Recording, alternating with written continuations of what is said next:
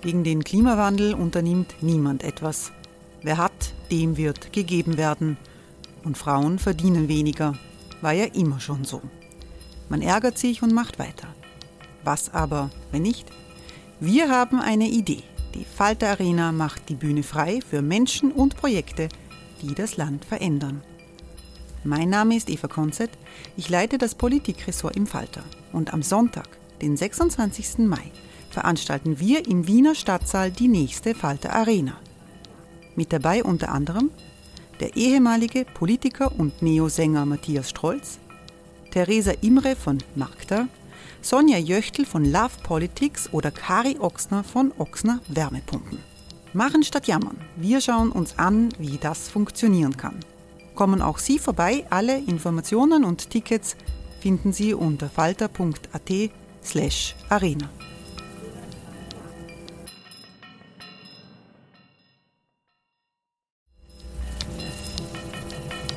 Falter-Podcasts werden durch Werbung unterstützt.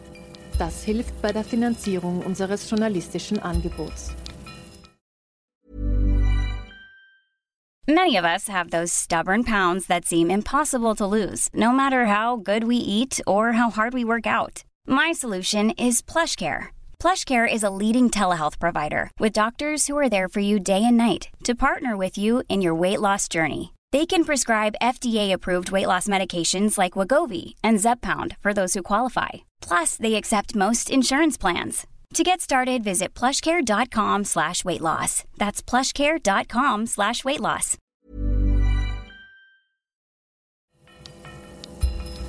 Falter Radio, der Podcast mit Raimund Löw.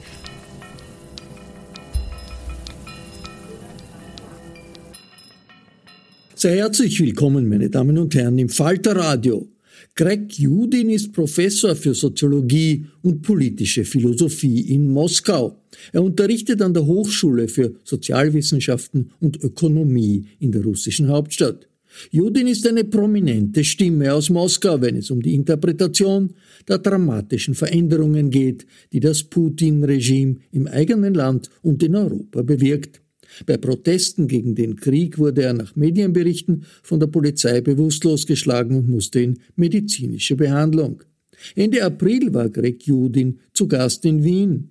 Er sieht eine Zeitenwende mit dem Angriffskrieg gegen die Ukraine.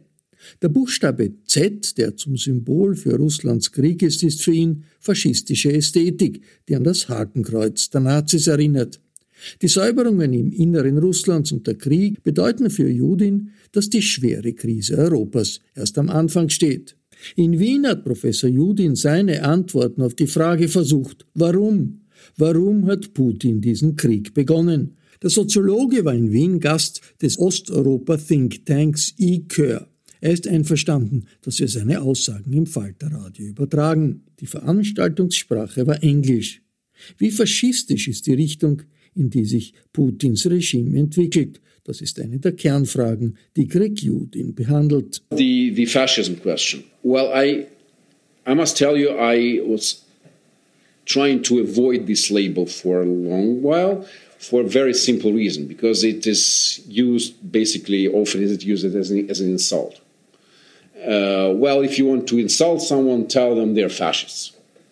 And that kind of de- uh, in- inflates the, the use. So I was kind of, I mean, if people call each other fascists, that is no longer uh, a, a, strict concept and it becomes useless. That's why I was kind of reluctant to, to use it uh, for Russia. But the theoretical reason for that was that well, basically there were some elements of, uh, of a fascist, uh, yeah, of a fascist regime there. I agree with that we uh, and we, yeah we, we, we were aware that some of the members of Russian League were admirers of Mussolini. That's also true. It was obviously a, a right wing regime, also true. But there was no this there was no fascist mobilization there, and that to me at least that was important. And this is exactly what we're seeing now. This is why I'm I'm now no longer cautious. I'm now saying that it might be a real real fascist turn. There was no fascism. It was a de- demobilized society, depoliticized society.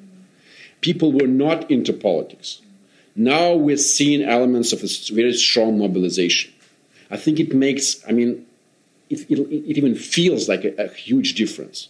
People are starting to think, well, if I'm not reporting on someone, probably they, I, I will be reported on.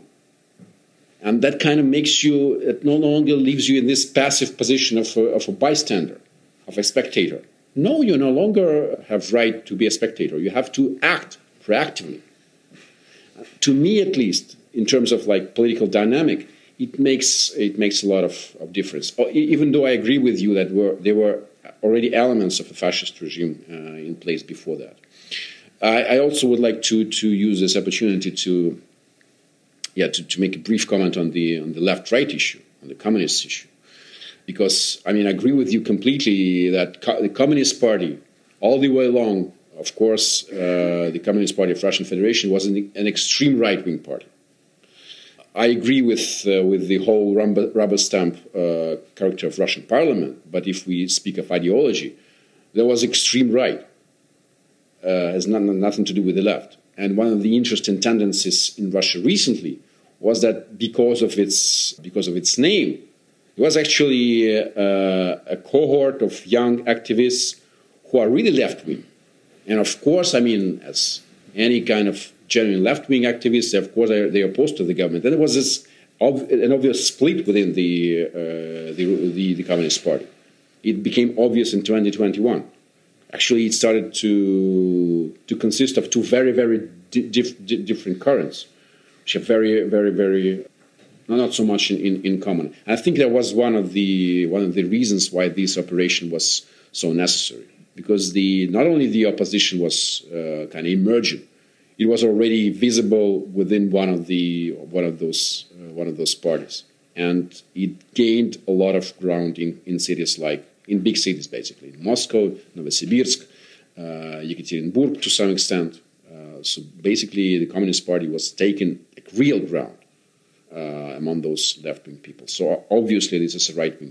Die russische Öffentlichkeit war auf den Angriff gegen die Ukraine total unvorbereitet, sagt der Moskauer Soziologe Greg Judin. Schock, Angst und Anspannung sind die Folge. Total unpreparedness, which I think was intentional, and resulted in a, in a significant shock which in turn provided a lot, uh, uh, created a lot of anxiety and fear in Russia. And if you ask me to describe the atmosphere in Russia right now, I would say yes, it's anxiety, fear, tension. Meinungsumfragen sagen in Kriegssituationen nicht viel aus, argumentiert Judin. Mehrheitlich folgt die russische Bevölkerung der Argumentation der Führung, wonach der Angriff gerechtfertigt war. Trotzdem geht eine Spaltung durch das Land. Vor allem junge Menschen sind skeptisch gegenüber der offiziellen Propaganda. Je länger der Krieg dauert, desto größer wird dieser Bruch zwischen den Generationen, sagt der Soziologe. As the war goes on, looks like this generation gap is getting even even even stronger.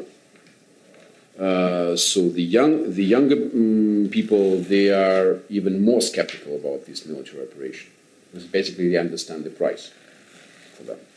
Uh, well, whereas the the older generation uh, is more supportive.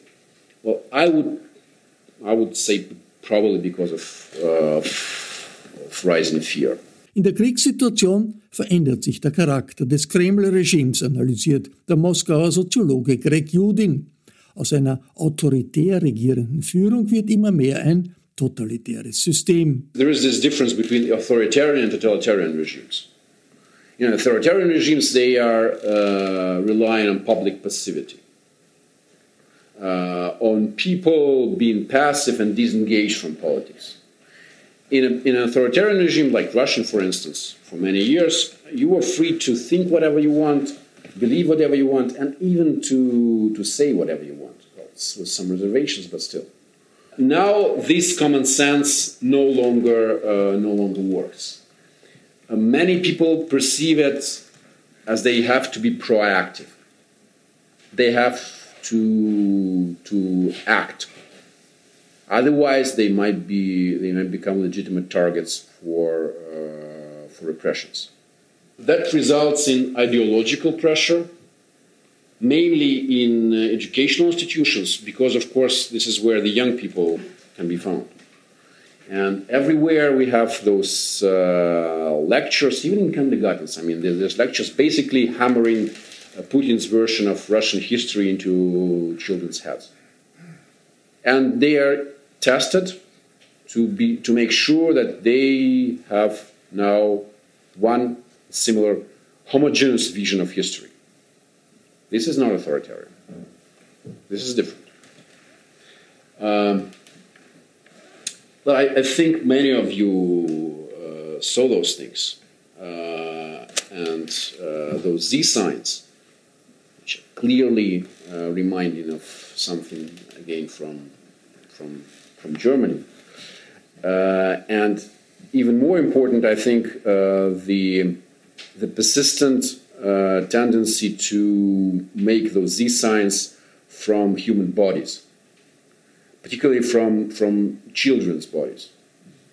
Uh, when little little children are uh, standing on their knees in the kindergarten, making the Z signs from their from their bodies. So this use of human bodies uh, for these symbols, well, it's, it's, it's obviously a fascist aesthetic, a fascist uh, perception. Für den Moskauer Soziologen Greg Judin sind Kriegsverbrechen und Massaker wie in Butscha auch eine Folge der neuen Ideologie des Putin-Regimes, von der notwendigen Säuberung der Bevölkerung von russlandfeindlichem Gedankengut und von Trägern russlandfeindlicher Ideen. Perhaps the most dangerous thing I think uh, is uh, this new ideology.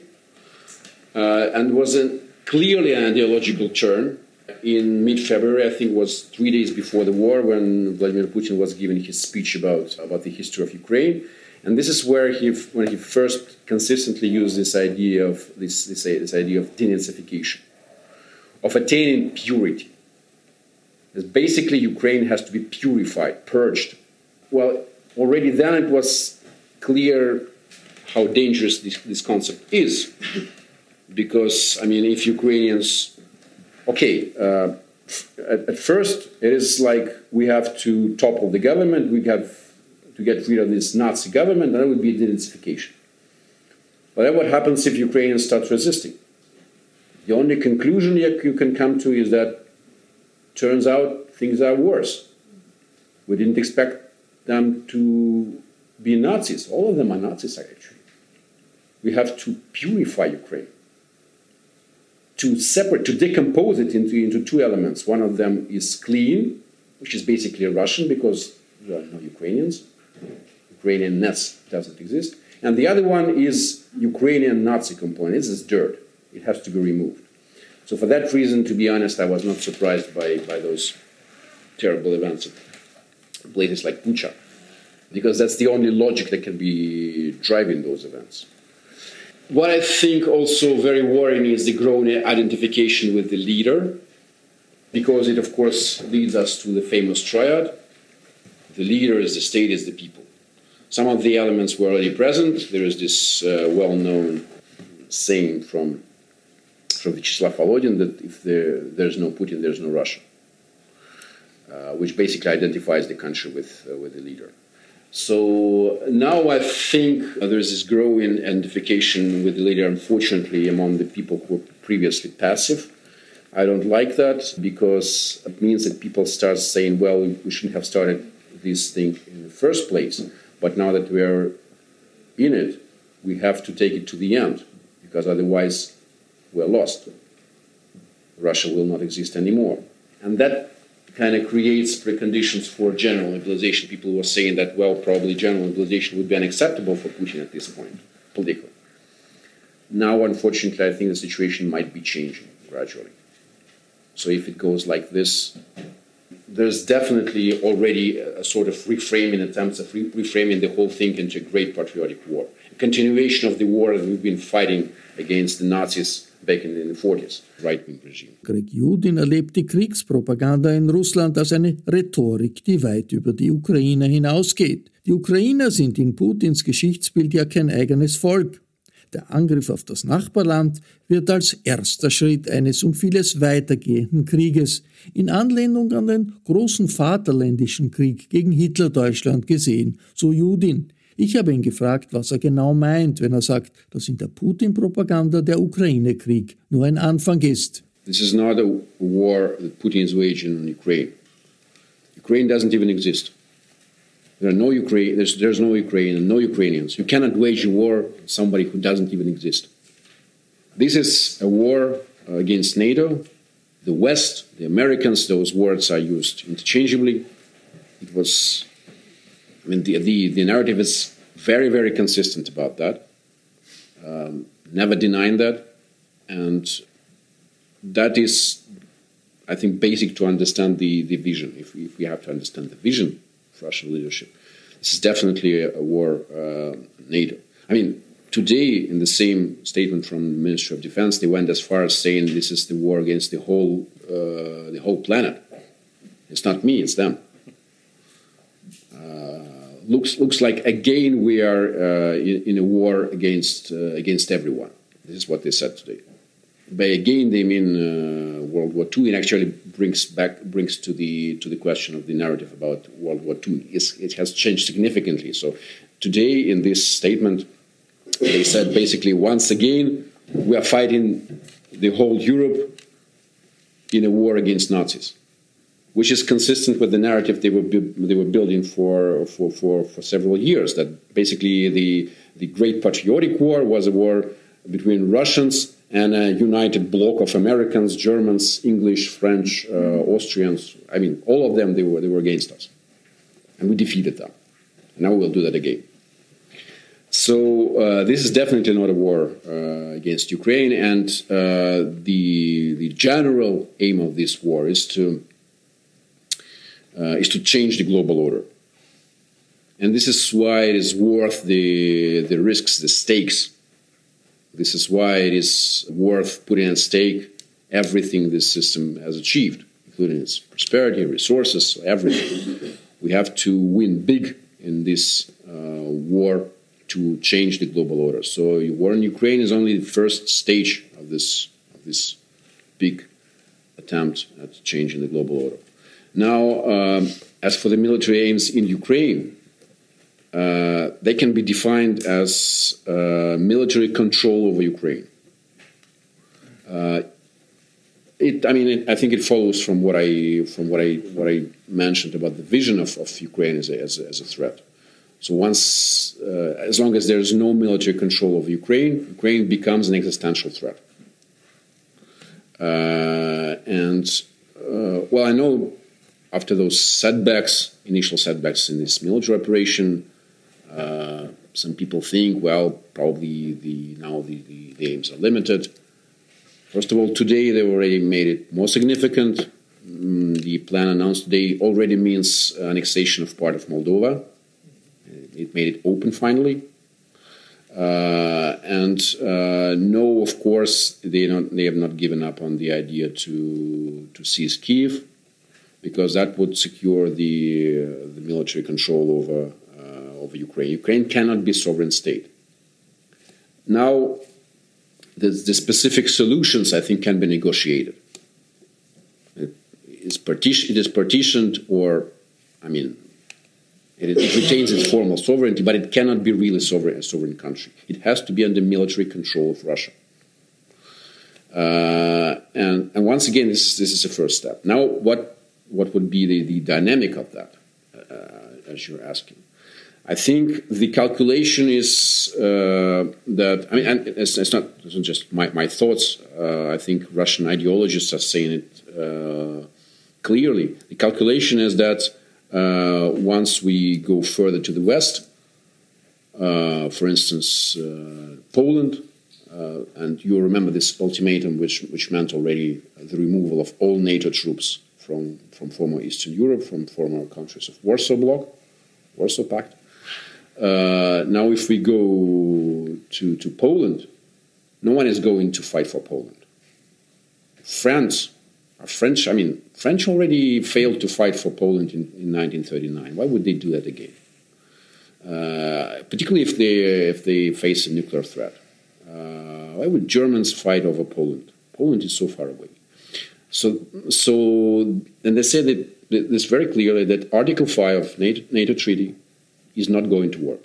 And once it fails to work, NATO is de facto dissolved, of course. Because the day it fails to work, NATO is dissolved. And they're very, very uh, clear that they believe that it, it's not going to work. Uh, now, that means, of course, that the stakes must be as high as possible. And in Russian nuclear doctrine, we have first the, the idea that the use of nuclear power is uh, justified when there is an existential threat for Russia. And this situation is already defined as an existential threat. Because the Russian leadership identified itself with the country, so it says it is already an existential threat. So, in theory, we're already in the domain when, when, when this can be justified. Uh, but uh, they also have this idea of escalate to de-escalate in this in their in their nuclear uh, nuclear uh, not treaty but uh, doctrine. doctrine yeah in their nuclear doctrine so they have the idea of escalate to de-escalate which basically means that we will uh, blackmail you until you give up this is what they mean by escalate to de-escalate uh, I think we're heading towards some sort of nuclear crisis. I'm not sure it will, it will, be, will happen shortly.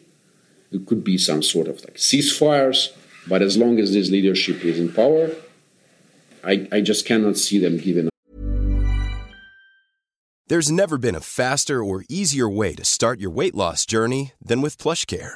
PlushCare accepts most insurance plans and gives you online access to board-certified physicians who can prescribe FDA-approved weight loss medications like Wegovy and Zepbound for those who qualify. Take charge of your health and speak with a board-certified physician about a weight loss plan that's right for you. Get started today at plushcare.com slash weight loss. That's plushcare.com slash weight loss. plushcare.com slash weight loss. Uh, on that because this is a con very consistent vision.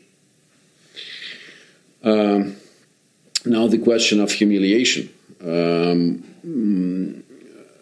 well, um, I, I wouldn't expect actually too much uh, too much logic or consistency uh, here. This is this is emotional, and I think this is important to understand about Russia because this is this is really really widespread this, this feeling of being humiliated, not respected, is really widespread. There's not, not so many points where uh, Russian presidents is really in, in contact with, with Russian people, because people are generally estranged.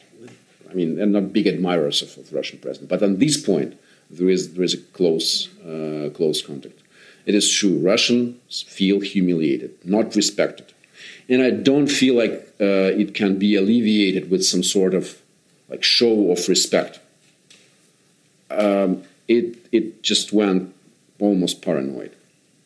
I cannot see. I mean, like if we ask what can be offered to alleviate this feeling, I don't feel like there can be any answer to that. Uh, honestly, I I mean, mm, there's, there's, there's not, it's not even discussed in, in, in Russia. Like how what what kind of respect what exactly what what what kind of respect are we demanding? It just drives this uh, this resentment further and further. When they not they do not respect us. They don't respect us. They don't respect us. We need respect and i think this is also clear in the wording of, uh, of russian government it keeps saying well we told you you didn't listen to us you do not respect us you don't recognize our demands if you do not recognize our demands we will uh, basically we will destroy you. Threatening with that.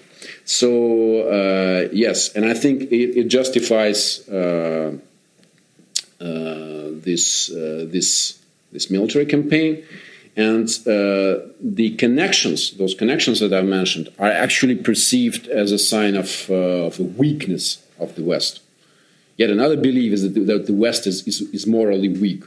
So basically, if we have those connections, it doesn't mean that they kind of respect us, that they, they, they, they, they're doing business with us. No, they're just afraid of us. They're weak. They're weak, and therefore, uh, this, is, this is probably a ground to humiliate them. I, I mean, honestly, the, the narrative is, is, is really brutal here, and, and not, not, not, not in, in the area of, of compromise. Um, Even among young people? No, among young people, it's, it's different. Among young people, it's yeah, that's that's that's a good question. Uh, among young people, it's it's different. Uh, I I mean, it, it also lands there to a certain extent, but to far uh, to far lesser extent.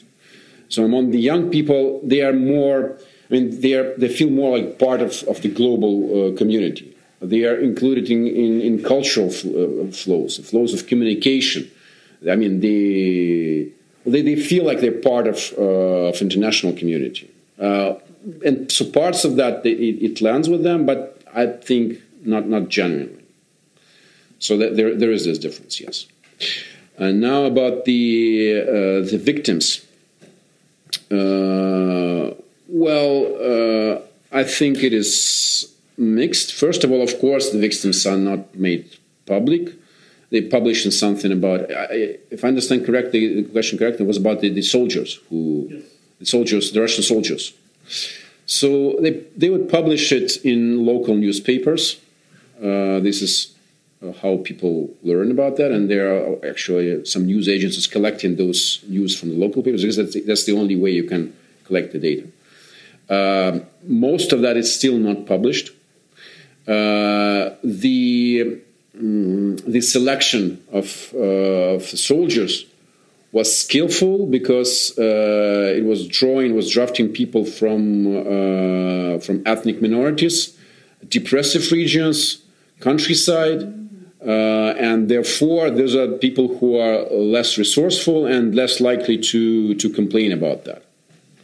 Uh, well, I mean, there are limits to this strategy, of course, but there is a, this significant skew. But uh, as long as uh, victims, uh, as long as those killed in action, the number of those killed in action, prisoners, becomes higher and higher, I think we have this, this shift of narrative, which basically reframes the whole thing as a patriotic war and then, I mean, when people ask me how many dead soldiers do Russia need to understand this, my answer is 27 million.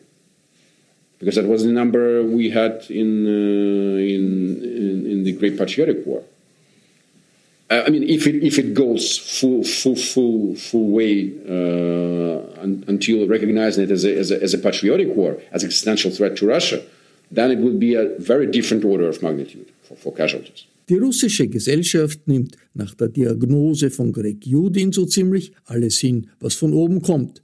Aber damit sei Russland gar nicht alleine in der Welt. Putins Regime ist Teil einer internationalen Entwicklung gegen die Demokratie. The idea that the atomized society uh, results in the absence of, uh, of political nation, I mean, I share it very, very much. The, there is a lack of political subjectivity. Uh, and when people ask me like what Russian society thinks or does or wants, I say, well, there's basically if you if you speak of Russian society as a political subject, there's no Russian society. Uh, once again, the common sense is that you have to mind your own private business. I don't care about what what happens uh, around you, but um, that shouldn't be in, interpreted uh, so as to say that well there's something inherently wrong with the Russians. This look, I, have brought this this comparisons precisely to to demonstrate how how the analysis shows us that it is not necessarily uh, something about Russians. Under some historical circumstances, that can happen to to to various nations, particularly to those who used to be empires not limited to them, but particularly to those used uh, to be empires. So I don't believe it to be a problem of, uh, of Russians, to be honest. Well, there, there is, of course, a, a whole layer of, of, of, of problem with the Russians, with the political responsibility that Russians are not willing to take. And this, is, this I think, is, is, is a matter to discuss seriously, because when you are kind of giving up on politics, you assume that you have no political responsibility, which is not true, of course. You're just ignoring it. But uh, having said that, I want to, to say that I don't see it as, as a problem with, with the Russians in the first place.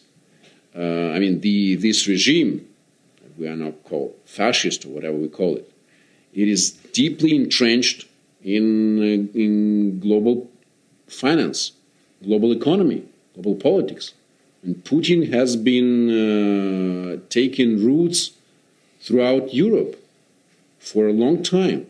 has very well established connections with uh, with the financial elites and then with the political elites uh, all over Europe and, and, basically all over the world. I mean, Francois Fillon and Gerhard Schröder, they, they, are not, they're not Russians, as far as I'm concerned.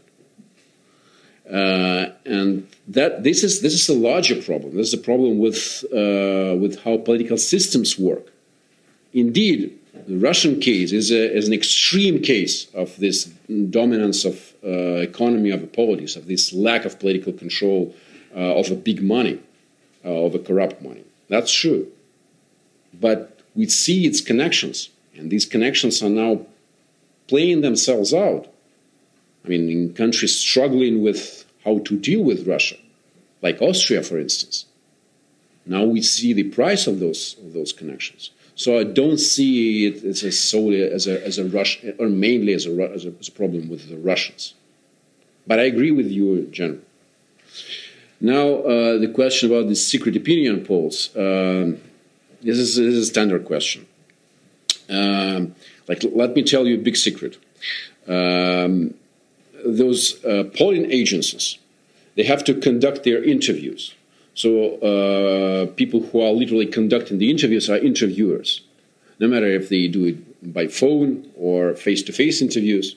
So those uh, uh calling centers or um, those agencies who are actually doing the field work, they are the same for uh, for all those independent agencies.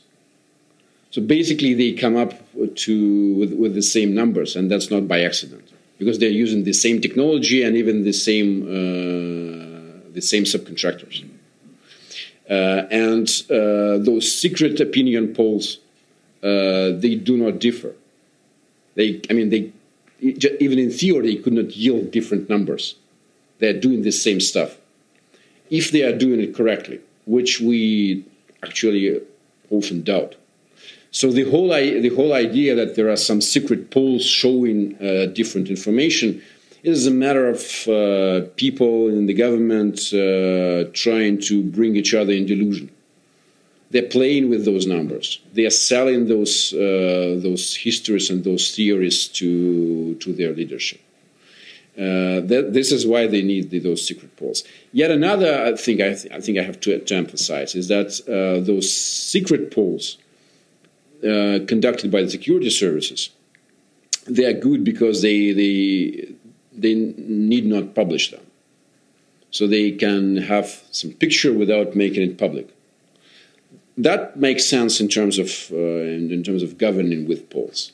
But if they have uh, completely different numbers, then these are most, uh, most likely wrong numbers.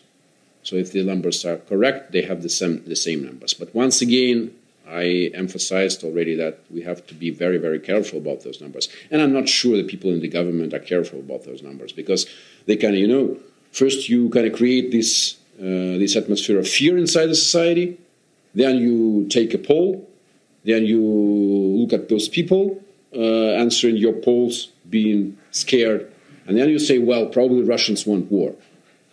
But come on, it is you who, who, who wants war you make the Russians reflect your, your attitudes. Uh, very interesting question on opinion polls in Crimea and uh, those small statelets. Um, just recently, uh, Washington Post published uh, um, numbers from the poll uh, Germans were mm, taking, uh, the institute in Berlin, ZOiS, was taken together with, with American colleagues. And um, they were polling in January, so before the war. They were polling uh, in those uh, regions uh, in Luhansk and Donetsk oblasts. Um, and um, well, I wouldn't go into detail, but one interesting thing is that depending on where the call was from, yeah, and then they were also part, doing in partnership with, with Levada Center from Moscow. So depending on where the call came from, the results were completely different, like completely different which means which kind of supports my argument that uh, for the respondents it matters who asks who is asking depending on who is asking you will give your answer that I think uh, tells a lot about uh, about the validity of those polls. And I, I, I, would also like to add that I'm very very skeptical about the polls taken in Ukraine. Show overwhelming support for the president for Ukraine. I mean, it's a country in war. What do you expect from these people? They, they have they have martial law there. What do you expect these people to to tell you? So I don't like. Uh, I mean, I, I, kind of feel like everyone understands why uh, opinion polls in Ukraine have to be taken very cautiously, but people somehow forget about that when I'm talking about Russia. But Russia is also, I mean, no matter what the what the leadership thinks, Russia is also at war, obviously, and people understand that, even they they're not willing to admit that. Uh, now the the fascism question. uh, well, I I must tell you, I was trying to avoid this label for a long while for a very simple reason because it is used basically often is it used as an, as an insult. Uh, well, if you want to insult someone, tell them they're fascists, and that kind of de- uh, in, inflates the the use. So I was kind of, I mean, if people call each other fascists, that is no longer uh, a, a, strict concept, and it becomes useless. That's why I was kind of reluctant to to use it uh, for Russia.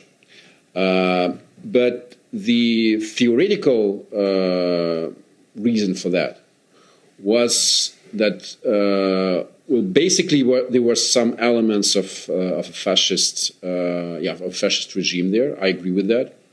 We uh, and we, yeah, we, we, we were aware that some of the members of Russian League were admirers of Mussolini. That's also true. It was obviously a, a right wing regime, also true.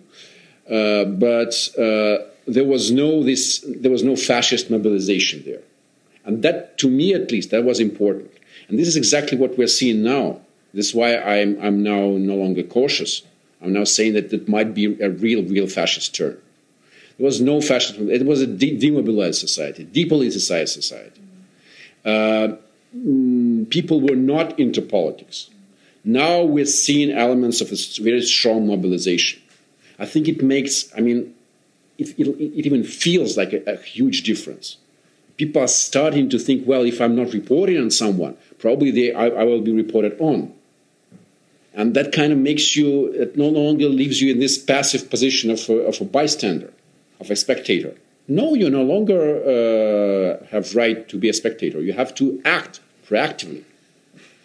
To me, at least, in terms of like political dynamic, it makes it makes a lot of, of difference. Even though I agree with you that were, there were already elements of a fascist regime uh, in place before that. I, I, also would like to to use this opportunity to yeah to, to make a brief comment on the on the left right issue on the communist issue. Uh, because I mean I agree with you completely that co the Communist Party all the way along, of course, uh, the Communist Party of Russian Federation was an, an extreme right wing party I agree with uh, with the whole rubber, rubber stamp uh, character of Russian Parliament, but if we speak of ideology, there was extreme right. Uh, has not, nothing to do with the left. And one of the interesting tendencies in Russia recently was that because of its uh, because of its name, it was actually uh, a cohort of young activists who are really left wing. And of course, I mean, as any kind of genuine left-wing activists. Of course, they, they opposed to the government. And there was this an obvious split within the, uh, the, the, the, Communist Party. It became obvious in 2021. Actually, it started to, to consist of two very, very di dif different currents, which are very, very, very uh, not so much in, in, in common. And I think that was one of the one of the reasons why this operation was so necessary because the not only the opposition was uh, kind of emerging, it was already visible within one of the one of those uh, one of those parties, and it gained a lot of ground in, in cities like in big cities, basically Moscow, Novosibirsk, uh, Yekaterinburg to some extent. Uh, so basically, the Communist Party was taking like, real ground uh, among those left wing people. So obviously, this is a right wing regime. I agree with you. Wie sich Putins System der Bespitzelung von jedem gegen jeden und der damit eingehenden Säuberungen auf die Erziehung der Jugend auswirkt und was von den Gerüchten über gesundheitliche Probleme des Präsidenten zu halten ist, wird der Moskauer Professor gefragt. The health question. I'm not an insider. I have uh, no idea what's going on there. We had this uh, investigation a couple of weeks uh, ago by, uh, by journalists from Project Media who were tracking uh, the doctors who were traveling uh, with Putin, and they were able to find out that uh, lately there were oncologists and endocrinologists traveling with him. I mean, it tells something. I don't know exactly what, but uh, honestly, I I don't think it's a solution. I realize many people are kind of thinking of that, but I don't think this is a solution. Uh, not because there will be someone instead of him. I think if actually somehow Putin is removed, the whole system collapses. Just because it has invested too much in one specific figure, it is impossible to, to replace this figure. The charisma is not transferred. But I'm rather worried about what comes next because if uh, this project uh, kind of uh, is aborted, then there will be yet another attempt to to resurrect it. So I don't want this to happen. Um, the role of corruption. Uh, oh, I think it's huge, and I actually actually mentioned that. I mean, we were talking so so long about corruption in Russia, but look, it turns out that uh, the whole uh, the whole Europe can be can be bribed. The whole Europe can be bought. Uh, so I think that, that also makes me think that this, this is not a Russian problem. It's not about Russian being specifically corrupt. No, I mean, Putin knows how things run, uh, not only in Russia, but elsewhere. He knows how greedy people can be. He knows that, and he uses that. So I think, uh, yeah, taking uh, on corruption is, is a key uh, task, but it's not limited to Russia. And, uh, and yeah, the, the final question was about the effects on education. Uh, I mentioned that, I, I, guess, during the talk, that yes, obviously there is a strong pressure on, on people who are uh, teaching. Uh, mm, yes, they, uh, they, they face those, um, yeah, they face those even criminal charges. I mean, I, I, think we already have two criminal cases against the teachers because they were reported on by their uh, pupils and so now they face like uh, real uh, prison sentence. Uh, I agree with you that generally Putin and people around him were very skeptical about intellectuals. They never liked the educated class, and they always acted against this class, uh, both in terms of the policy in education and also in terms of their cultural policy they don't really believe in the idea of uh, critical education. They kind of think, well, that what you need education for is either to mm, make weapons or to have a propaganda. Otherwise, not clear. Uh, but still, the parts of uh, educated elite were able to sustain a niche within those systems up to this February, and actually, the money uh, were uh, coming into the system uh, mm, on the condition that people kind of publish something in the international journals. they were paid for that, even like cynically, almost like a sales manager. You publish something, you get a whole lot of dough for, for that. You don't you publish nothing, you're not paid. Uh, so they were able to do that. But now, even that uh, is basically destroyed. Uh, partly because of those boycotts, uh, but also partly because the the whole, the whole, cultural idea makes no sense any longer. I mean, what is the point in being integrated into this global community if we are kind of breaking all the ties with this community? So I think it's quite predictable that intellectuals, educated people, people in science and, and education, become the primary targets. Uh, here. It's quite predictable. Uh, and they are, of course, the people who are most uh, embedded in global community, and of course they feel like what is going on is hurting them directly. Greg Judin tritt mit überraschender Offenheit und mit einem scharfen, kritischen Blick auf die russische Gesellschaft an die Öffentlichkeit. Ob er, der Bürger Moskaus, nicht Sorge um seine persönliche Sicherheit hat, wird er gefragt. Honestly, I'm not saying now anything that I was not saying uh, publicly. Uh, so you're free to, to share the information. Um, and uh, well, I I'm honestly puzzled when people are asking this question about uh, about fear or danger, uh, because the the way I see it is that we're actually heading to a very very uh, dangerous moment, and by by us, I don't mean only Russians, because Russians are suffering a lot of, of already. But I mean, at least us Europeans, and probably even more. I mean, I'm serious. We are heading, perhaps, there is a high chance, given the logic of these people, what they have already done, we're heading towards a very, very serious crisis. So probably we have to do something about that. Uh, this is why I don't see uh, Vienna as a much safer place than Moscow. I mean, to a certain extent, it is, of course, but uh, this is precisely what I would like people to understand that uh, it is not about Ukraine, it is not about uh, Kharkiv, it is not about uh, opposition in, in Russia being, being crushed. It is far beyond that we, I mean,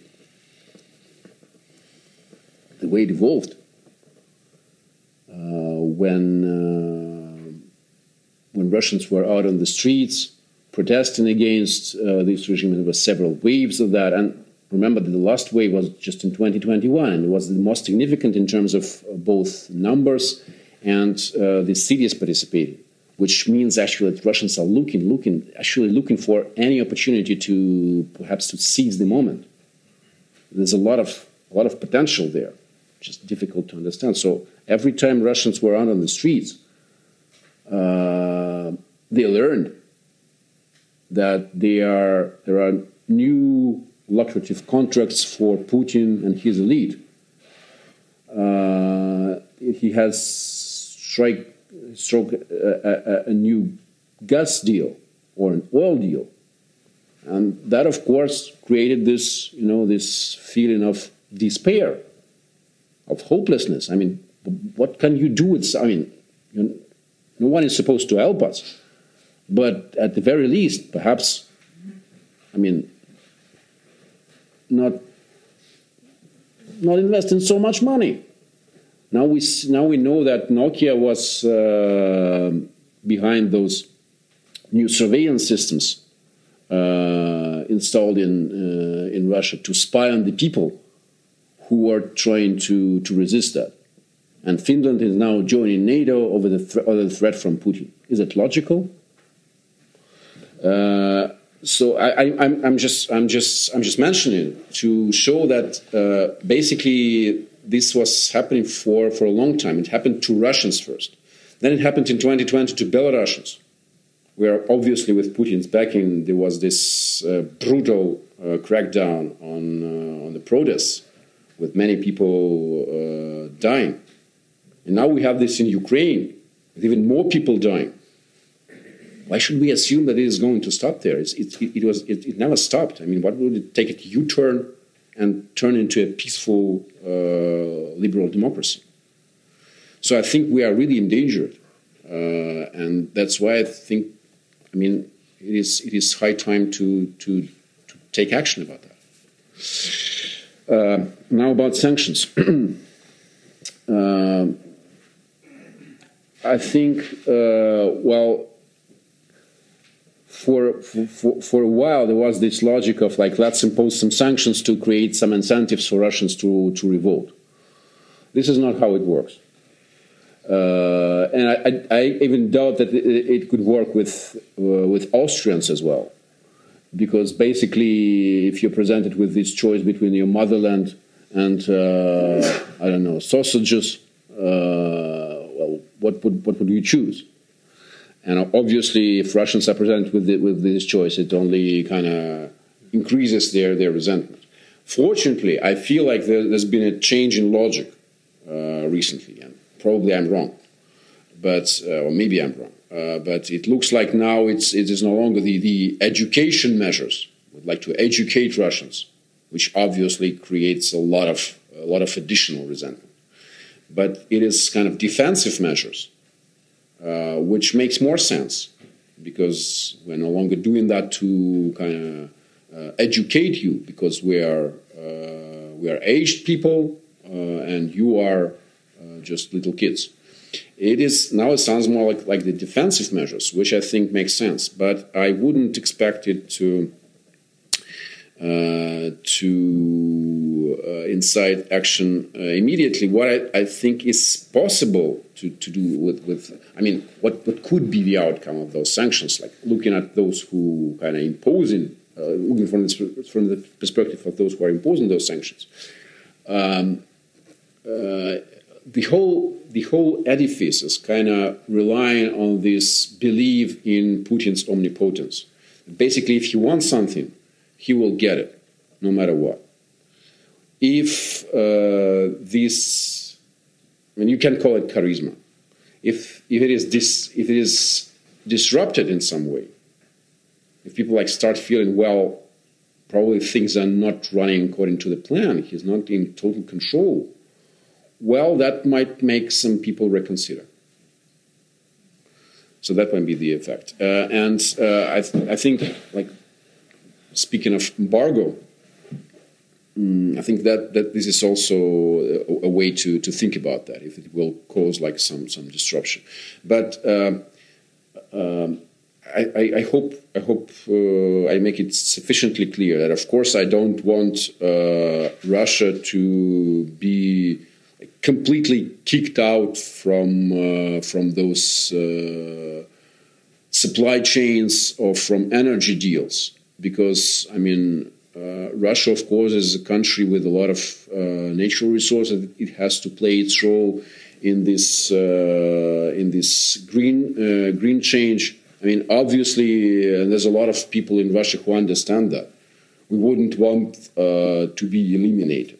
It's just the, this government that is doing everything to, to do that. So I really, really hope that uh, those uh, measures, I mean, it, it's not up to me to decide whether they are, uh, whether they should be enforced, but I really hope that um, Austria uh, or other European countries can look behind this government and uh, look at, at Russia as, as a reliable partner uh, because I mean, because that's my country. And I want it to be a reliable partner, of course. I don't want it to use energy deals uh, as a tools for blackmailing uh, the partners. This is crazy. I don't want this to happen. And uh, of course, a lot of people in, in Russia wouldn't want this to happen. Um, and they are now closely watching what what is going on to to see if they are is if they are relied on by potential European partners. I, I understand it's a difficult situation, but Russia is, is, is not its, its its government, no matter how much the government wants wants wants it to be. Um, mm, now the, the U.S. threat is it a real uh, real issue? Uh, I don't think so. Uh, I mean, I think even now with this administration, the U.S. made it clear that uh, they're not going to to engage in this war, uh, and I think it's it's it's not a real issue. Obviously, from the perspective of the U.S., it's, it's a proxy war. Now that they have this uh, this uh, strong uh, rising uh, opponent, it would be better to fight it with Ukrainian hands. It's a, it's a classic proxy war. Uh, but uh, the problem, I think you, you're, you're, completely right on, on the color, color revolutions issue. uh, because it was always the problem with uh, for for Putin. Uh, he's inter- this is precisely the recoding of internal into external. There cannot be such thing as a genuine revolution. It's just impossible. It never happened. It, it never happens because the people cannot be a subject. If you start from this, mm, from from those premises, then obviously any sort of revolution would be uh, uh, actually a, a, war waged uh, by by the external opponents. So that's the problem. That uh, this leadership doesn't believe in genuine popular action. That's why they hate Lenin, for instance. Uh, because Lenin's disruption is, is, is popular action. Uh, and of course, if you see things this way, you, you, you, you start being paranoid about color revolutions being everywhere. Uh, and those revolutions being staged uh, from the outside. So the, the genuine popular element is completely uh, disregarded, it's completely ignored and some support from, uh, from democratic countries is uh, amplified. And this is the picture you have. So I think you're completely right on that. Uh, about the older generations, uh, well, mm, they certainly uh, remember what purification means and what Stalinist purges mean. But they also learned a lesson under Stalin. And the lesson is actually keep silent and you'd better you'd better report on someone because if you report on someone, the chances are lower that you will be reported on. Uh, I'm exaggerating now a little bit, but fear normally kind of drives people to to those uh, conclusions, and I, I, I, I hear it from from the elderly people. They say, "Well, you're young, you don't really remember what was going on here. We learned our lesson. Please stay silent. Please don't speak up."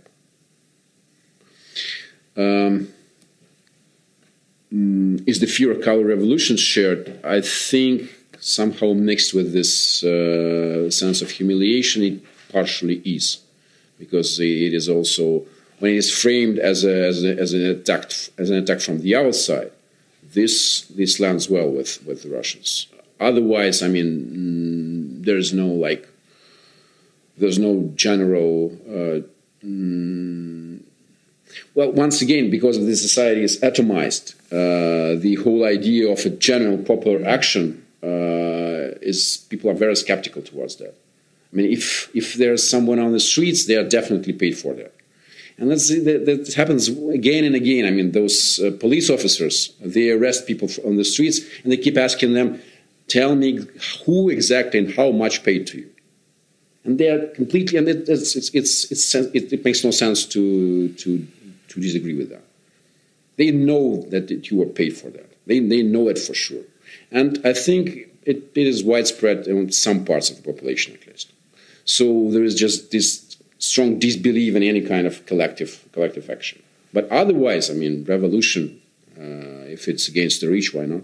Sie hörten die alarmierenden Ausführungen des Moskauer Soziologen Greg Judin in Wien bei einem Seminar des Wiener Osteuropa-Thinktanks ICÖR unter der Diskussionsleitung von Christoph Bilban vom 22. April 2022. Ich verabschiede mich von allen, die uns auf UKW hören, im Freirad Tirol und auf Radio Agora in Kärnten. Im Falter gibt es ausführliche Berichte aus der Ukraine und über den Ukraine-Krieg. Ein Abonnement des Falter können Sie im Internet bestellen über die Adresse abo.falter.at. Ursula Winterauer hat die Signation gestaltet, Philipp Dietrich betreut die Audiotechnik des Falter. Ich verabschiede mich bis zur nächsten Folge.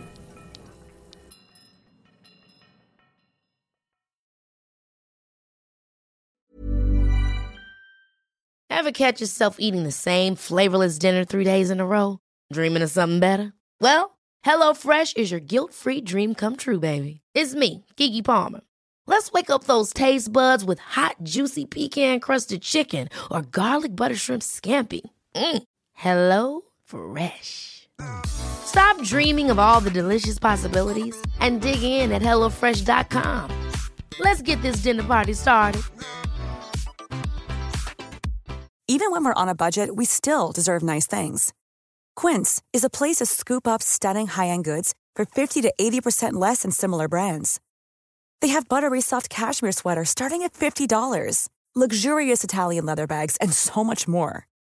Plus, Quince only works with factories that use safe, ethical, and responsible manufacturing. Get the high-end goods you'll love without the high price tag with Quince. Go to quince.com/style for free shipping and 365-day returns.